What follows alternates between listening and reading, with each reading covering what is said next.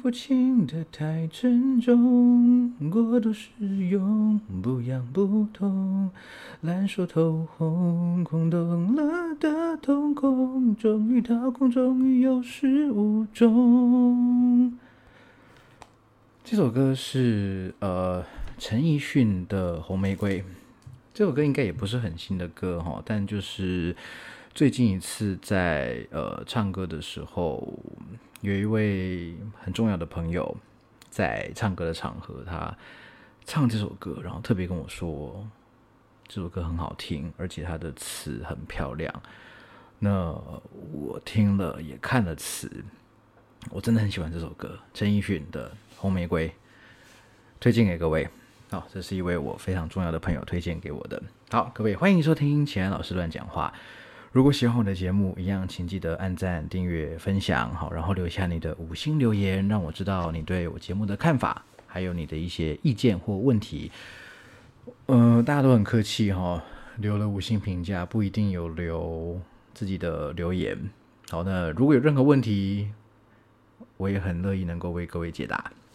好，那当然不要忘了，还有这个单次的小额赞助，好，请钱老师喝杯茶，继续乱讲话。我会感谢你对我的赞助，然后继续推出更多、更优质、更好玩的节目。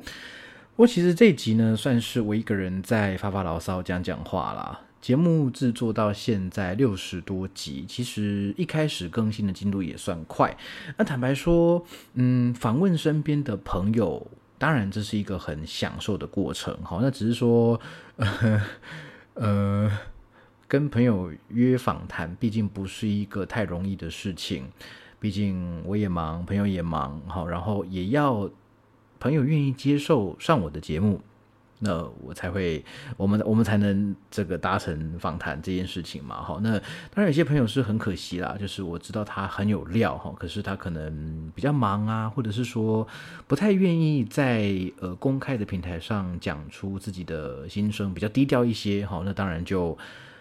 呃，也比较可惜，没有办法跟各位朋友分享哈。不过这没关系，好。总而言之，我的节目呢，一直会以我个人的兴趣嗜好还有喜欢的事物为主，希望能够给各位带来更多的想法啊。不管是在健身啊，在英文啦，在呃饮酒啊，还是在美食等等各方面，希望都能够给各位带来更好的。生活品质更多的选择啊，不过今天这一集的主题好像有一点点的严肃，不过也算是在说明一下我在学校哈，我在大学教的课大概是什么样的内容哈，那就是。也是够多朋友在问啦，所以我才会想说，就干脆开这一集节目来跟大家解释说我在学校开的课，这课名代表什么意思，然后这个每一门课里面大概在做什么哈。那原则上，嗯，大家知道我现在就是有在学校教课嘛，哈，那主要在大学的话呢是在国立台湾大学，哈，就是我的母校，还有国立台湾科技大学，哈，在我母校的隔壁。然后还有在桃园中立的中原大学教课，哈，目前是这三间学校。那呃，其实三间学校开的课大同小异，哈，因为呃，大家知道我的专长是翻译，特别是口译，哈，我在研究所是主修口译的，所以说其实我真正的专业专长啦，其实是会议口译。好，那但是在大学教课，就是说在呃台大，我在台大兼的课比较多。好，那我就稍微介绍一下在台大教课的课名啊，还有内容大概是什么。好，那特别现在也是这个呃学年之间的这个衔接的时期嘛。那如果说有一些。呃，还是念大学的同学啊，你们听到这几节内容的话，也许你可以更知道说，哎，有一些我开的课，它大概内容是什么哈。那当然，或者说有其他老师啊，其他老师如果开类似的一样的课名或类似的课名，他的课可能会在上什么？大概跟大家解释一下哈。好，那呃，跟大家说明一下，我在台大开的课啊。其实这上课程网都查得到。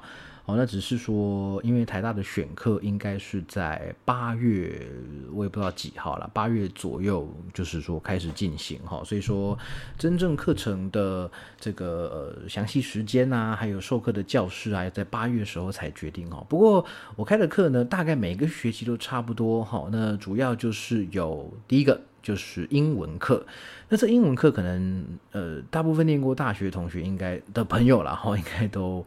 大概有一些概念，就是大学毕竟是有必修英文课嘛。那必修英文课呢，其实，在台大，呃，别的学校情况我不清楚哈，但起码就是说，在台大学校并没有给我们太多的限制。哦，就是告诉我们必须教什么。我知道有些学校是这个英文课，它是有既定的教材还有进度。好，但是在台大呢，校方或者是说外文系并没有给我们这种限制或者是压力，所以我们教大一英文课的老师啊，某种程度上可以自己决定是不是要加上英语听力的成分在里面，或者是在自己的英文课上要呃加入哪些内容。好。那我自己的英文课呢，其实就是以阅读为主。好，那因为我我个人啦，哈，当然这个呃，我教的内容啊。就是可能跟其他老师不太一样，好，那也不代表说我不认同其他老师的做法，因为坦白讲啊，我也不认识其他老师，我不太熟悉其他老师，应该这样子讲。那那有有些老师是我的我的老师嘛，啊，有些老师是我的同学嘛，有些老师是就是我的前辈嘛，好，那基本上大家教什么呢？就是也不会特别去互相的过问，哈。那但是因为因为我哈，我个人很不喜欢分组报告、分组讨论这件事情。我我比较喜欢就是 个人低调的这种学习方法，好，所以我的英文课啊，主要就是以讲课为主。那课堂的表现啊，就是以个人的考试还有呃这个报告为主哈。那我每堂课在上什么东西呢？就是上阅读。好，那其实我我喜欢推荐一些我很喜欢的阅读材料让学生去读哈。那在这几年呢。我读过的书跟我翻译过的书里面，我最喜欢的一本叫做《杠铃处方》（The Barbell Prescription）。杠铃处方，我想修过我的课的同学，如果听到这个 Barbell Prescription，应该就就得懂啊，就是不想再看到这本书哈。但是你知道，它真的是我这几年读到的书里面数一数二喜欢的，而且它的议题也是我觉得。在现代社会中最值得跟身边的人，特别是长辈分享的，因为《杠铃处方》这本书的内容主要就是在讲中老年人的激励训练。好，那呃人口的高龄化，这不用说了。那长照的对社会造成的压力，这个也不用说了哈。那这个我们知道有一句话哈，叫做这也不是我讲的，这就是就是说长照不如长训。哦，长训的训就是训练的训啊，长照不如长训哈。就是说，我们与其等到在年老的时候需要受到人家的照顾啊，或者说自自己出现失能的状况，无法生活自理的状况，不如我们现在就开始进行呃积极训练，让我们能够在。呃，年年长的过程中，因为严格来说，我们所有人都正在经历老化。那在这些经历老化的过程之中，是不是能够呃让自己的经济水准提升，然后过得更有尊严的生活？那甚至更积极的一点是说，让我们的长辈、我们的父母啊、我们的祖父母，好，在这个比我们更严峻的老化挑战之中呢，能够更有尊严的走完人生必然会结束的一个人生旅途。这是杠铃处方的一大重点。这本书真的很精彩。如果说各位你没有听过这本书，或者说你听过这本书但还没有这个看过的话，我非常非常推荐你去看这本书。那在我的英文课上啊，基本上我在上学期会花蛮多时间在讲解这本书的内容。那当然了，讲解这本书内容就难免要考试了。诶，其实我很不喜欢考试的。大家知道，如果说你有修过我其他的这个呃实物课程的话，知道我不是很喜欢考试的。可是英文课没办法，你知道吗？英文课真的就是啊，我上课带这些内容，我也不知道你到底懂了多少，吸收了多少。所以我只能用考试这个办法，而且而且英文课的这个呃学生人数也比较多，可能有三四十人以上。那我不可能每个人都很认识或者是很熟，所以我只能透过考试的办法来评量说，OK，到底你吸收了多少？好，你对我介绍的这些主题认识了多少？好，所以说。这个呃，假如说你真的对老化啊、健康啊、运动啊，哈，甚至是饮食这些这这些题材很没有兴趣的话，那也许《杠铃处方》读起来对你而言会非常的枯燥，会非常的呃没有意义。好，不过是这样啊，我觉得各位英文课它到底所谓何事？对我来说，哈。学习英文不就是为了要用一个全世界最多人在使用的一种语言来处理我们会面对到的一些问题？不就是这样子吗？把这个语言当做是一个工具来处理我们日常生活中会面对到的问题。所以我觉得《杠铃厨房》这本书刚好就是一个两全其美的做法。就是说，第一个它是原文当然是英文嘛，那你在读这本书的过程，而且这本书其实写的非常非常漂亮。我必须说，那个 Doctor Jonathan Sullivan 哈，这本书的作者。他是一位医师，他是一名急诊科的医师。那他的文笔也非常非常的漂亮。那你在读的过程中，你不会觉得它是一本教科书，或者是呃，甚至连科普书都说不上。我甚至觉得它有一点点小小说的味道。所以这本书的可读性非常非常高，而且讯息密度也非常非常的高。可能不会太艰涩，不会太困难，你不会觉得像教科书一样学到非常非常非常多的东西哈。但是至少这本书你在读完的这个 Part One 之后哈，在第一个部分结束后，对于老化、对于运动训练练习、对于能量系统、对于该如何安排运动处方这一件这几件事情上面，你一定是会有概念的。好，所以这个杠铃处方呢是。我英文课的一个很大很大的重点。好，那英文课里面呢，除了杠铃处方之外呢，我也会选一些我很喜欢的文章来给同学们阅读。那这文章的题材就包罗万象，好，可能跟生活有关，好，跟这个政治啊、历史啊，好等等的，还有这个文化艺术，好等等都都有关。好，那要看我有在这一阵子来有没有读到一些。哦，当然有些文学的文章啦，毕竟我们是外文系毕业的嘛。哈，这个 我再怎么样不喜欢文学，内心总有一些文学的写意在吧？哈，是不是这样说？所以有一些文学作品哈，所以大概就是，然后那当然也会一边分享一些时事，还有我个人对某些议题的看法。好，所以这是大概我的英文课是这个样子。那目的很简单，目的就是希望大家能够。继续使用英文这一个其实很好用的工具来吸收新知，好，然后来处理日常生活中会遇到的问题。好，这是英文课。好，那接下来讲的是我开的，我常常会开的另外一门课哦，第二门课叫做示意课。示意是哪个视呢？视觉的视，翻译的译，哦，示意。它的英文叫做 Sight Translation，好，Sight Translation 示意课。好，那这个如果大家有听过我之前几集的节目的话，有一些访问优秀学生的系列哈，那有些同学就是说我们是在示意课上认识的。那示意在干什么？其实示意很简单哈，我想几乎所有朋友，只要你在台湾接受过英语教育，你就有接受过示意。基本上示意就是说你看到了一段文字。然后你用讲的把它翻译成另外一个文字，这就叫做 sight translation。所以大家可以回想一下，以前在上英文课的时候，是不是？诶，老师可能会念一句课本的课文，然后把它翻成中文，然后再来解释说啊，这哪个单词什么意思啊？这句话怎么翻啊？等等之类的，这就是 sight translation。好，那示意课它在做什么呢？就在练习示意。好，因为这是一个相当实物导向的课程哈，所以说我们在课堂上会花大概三分之二到四分之三的整个学期的时间在练习示意的英翻中。而你说为什么练习英翻中而不练习中翻英呢？哈，这个在课堂内部我会再跟大家做更详细的解释哦。但也简单来说啦，英翻中是一个比较基础而且比较常见的翻译形式。好，那多半来说啦，以翻译的角度来讲，哈，翻译成母语，啊，就是说你接收外语，然后然后把它翻译成母语，是一个多数人应该会比较有把握的一种翻译形式。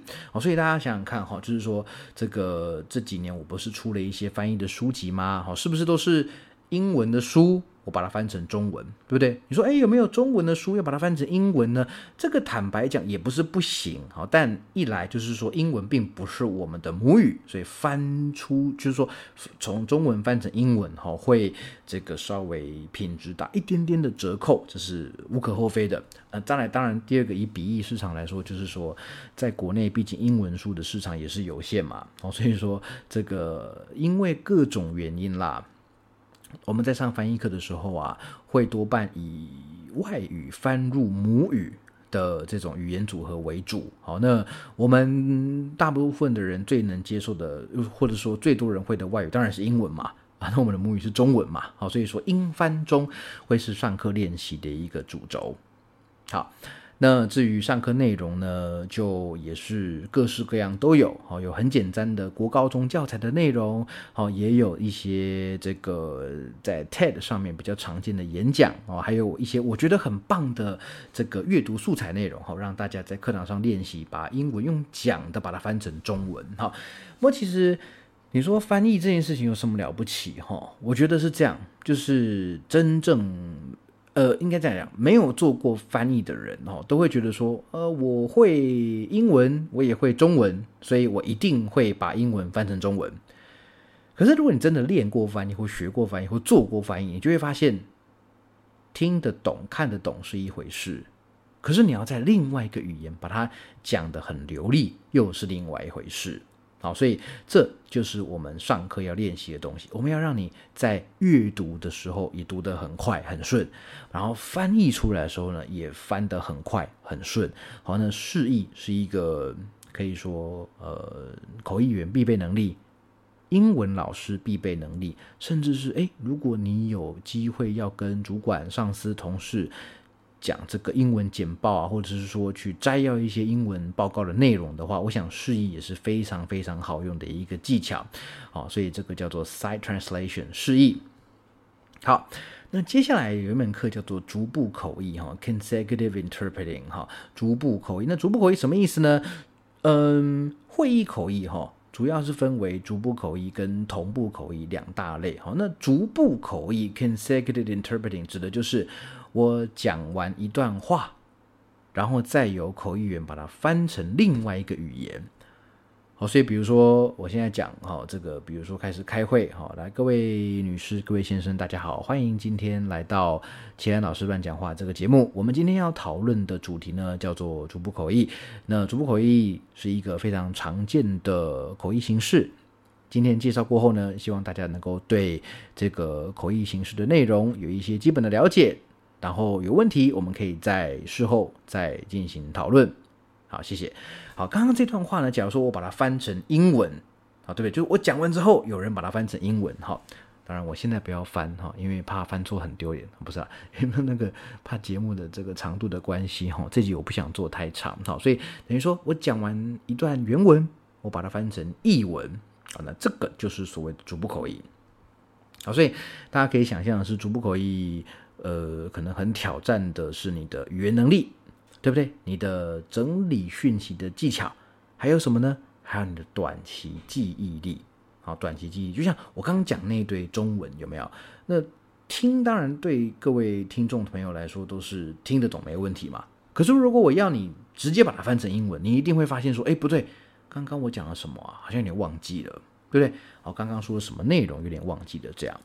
哦，所以说逐步口译呢是一个呃跟释义有点像哦，就是说我们在接收一个语言，把它翻成另外一个语言哦。可是刚刚讲释义 （side translation） 是用看的，然后翻成另外一个语言；逐步口译你是用听的，好听进去之后翻成另外一个语言。当然啦，我自己的课程设计也是一样哦，大部分的时候会是英翻中。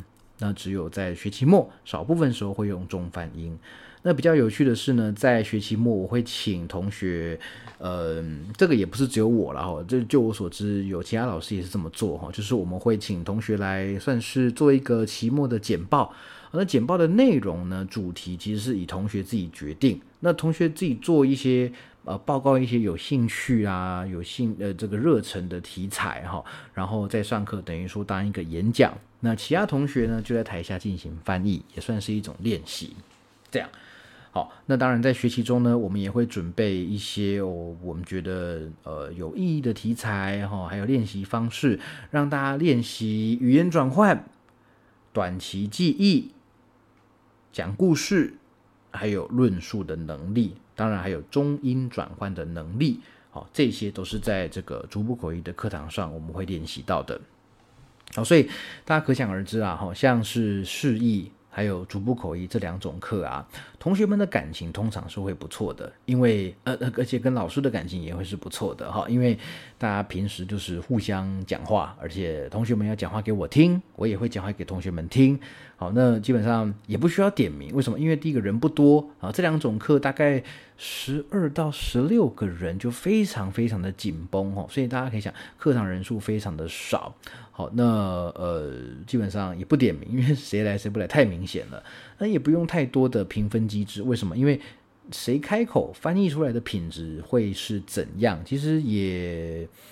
也都不会太意外了，大概这个学习过了三分之一之后呢，就大概知道谁翻出来的品质会长什么样子哈。除非谁突飞猛进，或者是谁就是自甘堕落哈，就差了很多这样。不过通常这种情况不大常出现啊，不大常出现。因或者是应该说，我遇过的学生都是很认真的，我运气也算不错哈。那大家基本上都是往越来越厉害、越来越进步的方向在走哈，这我觉得不错。好。那接下来讲的是这个翻译及习作，哈，有一门课叫翻译及习作。那这门课是外文系台大外文系的必修课，那所以说啊，外系的同学是没有办法选修的，好，所以如果你不是台大外文系的大三以上的同学，哈，你要修到翻译及习作，应该是呃难度非常高的。好，那翻译及习作其实就。就是一个学年的课啦，那我们整个学年都在练习翻译，那又以笔译为主。好，那其实系上也没有规定我们说不能教口译啊，哦，所以说我在翻译及习做的这个，它是一学年的课嘛，那一学年就带着上下学期这样，所以我在上下学期的最后可能三周到四周的课左右呢，我都会放入一些示意跟逐步口译的练习，好让大家知道说，哎。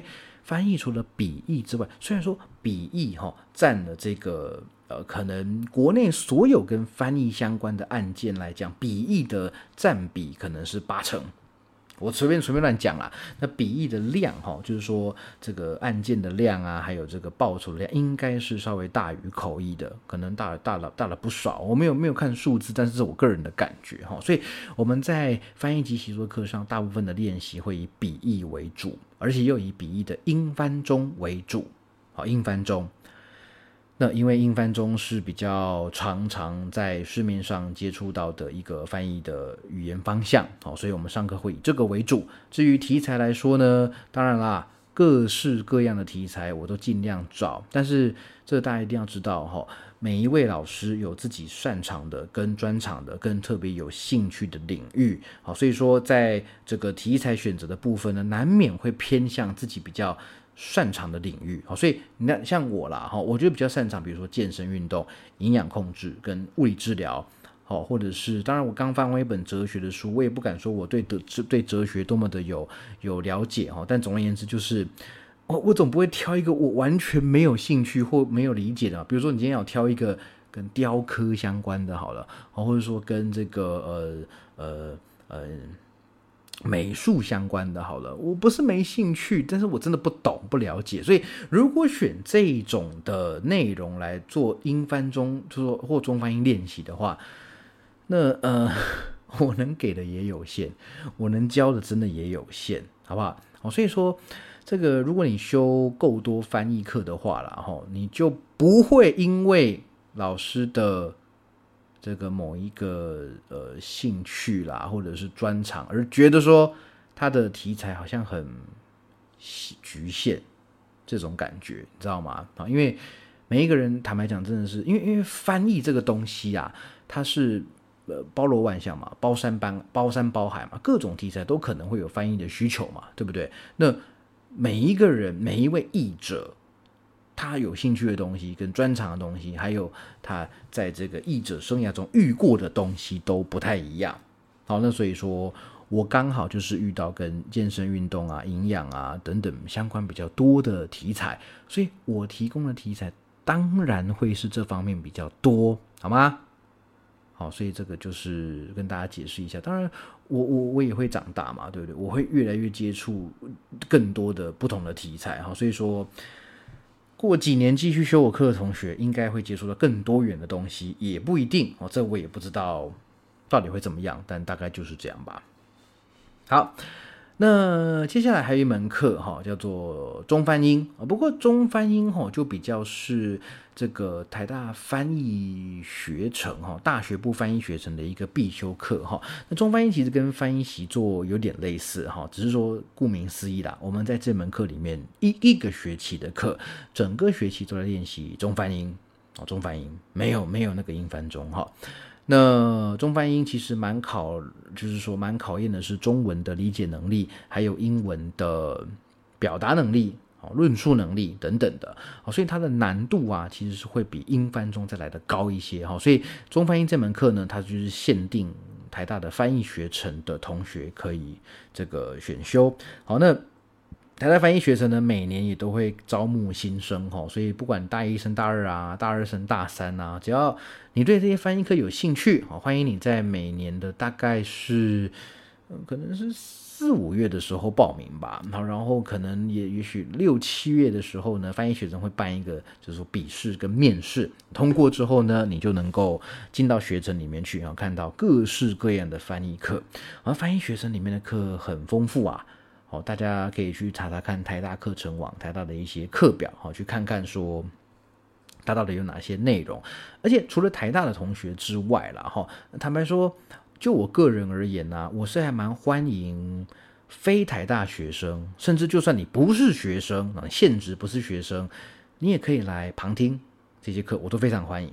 好，来旁听，因为那为什么旁听不能直接参与哈？那这各位要了解，就是说，不管是笔译还是口译哈，都很注重的是课堂的互动，还有同才的批改，还有老师跟学生之间的这个呃指点。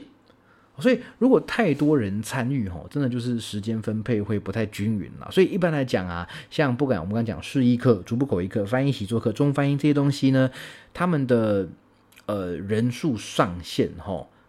呃，我觉得啦，我个人觉得十六已经很顶了，二十真的就是近乎无法负担。哦，所以假如说有很多同学要来旁听啦，要来这个旁听，当然没问题哦，就听听老师怎么讲哈，听听同学们怎么翻。但如果说旁听的人也要接受这个批改啊，或者是说练习的话哈。那有时候会排挤掉课堂上真正选到课同学的机会，我觉得这样也不太好，对他们不太公平嘛，哈。所以说，主要这些课呢就以旁听为主。好啊，那但是呢，刚刚讲的英文课，英文课毕竟是一个。大班讲授课程哈，所以说基本上只要教室能够坐得下，而且又不会干扰到上课同学的话，我是觉得说，如果大家有兴趣啦，那这跟我知会一声哈，我可以来学校，就是说听我的英文课程这样。好，大致是这样。当然，我还有两门选修课了，一个是运动科学翻译，哈，另外一个是书籍审定实作。这两课的内容呢，就比较，呃，可能需要花更多时间来解释了，哈。那我想以今天一集，我本来打算先讲二十分钟就结束，嗯，讲一讲又快半个小时去了，哈。就想说有机会再跟大家聊聊这个运动科学翻译跟书籍审定实务大概在做什么，哈。好，那你说，哎，那。其他老师在台科大跟中原开的课是什么呢？哎，我在台科大开的课哈是逐步口译跟同步口译。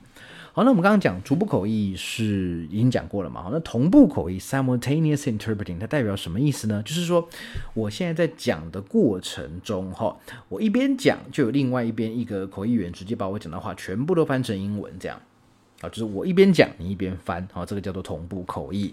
好，那呃，其实听起来很简单嘛，对，但你实际上做过才会知道，说哇，原来这个呃同步口译是一个非常。对这个身心哈要求都非常大的一个翻译形式，好那有练才发现说原来它这么的困难，但它真的很有趣。好，那这个是在台科大才能够修到的课程，而且是呃每一个学期轮流开啦，哈，就像即将到来的这个一百一十一学年度的上学期哈，我在台科大开的是逐步口译，那要到下学期我才会开设同步口译，然后基本上就是这样子上下学期这样子轮换。好，那至于在中原大学哈，桃园中立中原大学，我开的就是逐步口译课啊。那这个跟呃台科大的啦，还有说跟台大的逐步口一个差别并不太大。好，那只是说我会因为同学的程度好跟表现还有态度去微调一下我给大家练习的一些内容。好，大概是这样子。好，所以以上啊，就跟大家说明一下，我在几乎每个学期哈，在学校开的课大概有哪些内容。当然啦，我也是一名激励与体能教练哈，所以说在这个呃呃学校没有上课的时候，或者说像现在。现在节目上架是这个七月七月中嘛，对不对哈？七月初七月中的交界哈，这个暑假的时候哈，白天基本上学校没课，所以都在教，很多时候都在教这个一对一或者一对多的健身的教练课程，这样好。所以那开学之后啊，如果说大家对于英文啊，对于翻译哈有一些兴趣，想要了解。那也欢迎大家跟我联络哈，来旁听我的课，这个我都非常非常欢迎。只要前提是不打扰啊，不要打扰到呃登记选课、修课这些学生哈。我觉得大家能够一起来交流切磋，都是一件非常好的事情。好，那所以说这个也是因为有一些朋友在问了哈，那我才就一起在这边跟大家说明，希望能够听到。那也希望就是说在念学还在念书的同学哈，你们听到这集内容之后也能够。算是大概知道一下这些课在做什么，因为毕竟刚刚讲这些课哈，那个没有真正来修，你可能也很难理解他到底在干什么哈。所以现在这个就跟大家说明一下哈。那之前有几个节目，有几个单集啦，哈，是访问修过这些课的同学，不妨也可以回去听听看，或许可以得得到一些想法。好吧，好，所以以上呢就是我在学校开课的一些课程介绍，简略的课程介绍哈。有任何的问题啊，一样欢迎大家透过 Apple Podcast 的五星留言告诉我哈，你的问题、你的回馈。当然，如果你还会害羞，好，你可以透过呃这个脸书 Messenger 或者是 Instagram 的私讯告诉我，好，你拿拿的一些。内容好，呃，一些问题的内容好，好，那一样哦。喜欢我的节目，不要忘记了按赞、订阅、分享，然后五星的留言，然后这个还蛮重要的。然后再来就是单次小额赞助，请齐安老师喝杯茶，继续乱讲话。好，希望我一开始的歌声没有吓到各位哈。之后如果没有被骂唱歌太难听的话，可能还是会分享一些喜欢的音乐给各位，好吗？好，那。今天节目就到这边，我们下期节目见，大家拜拜。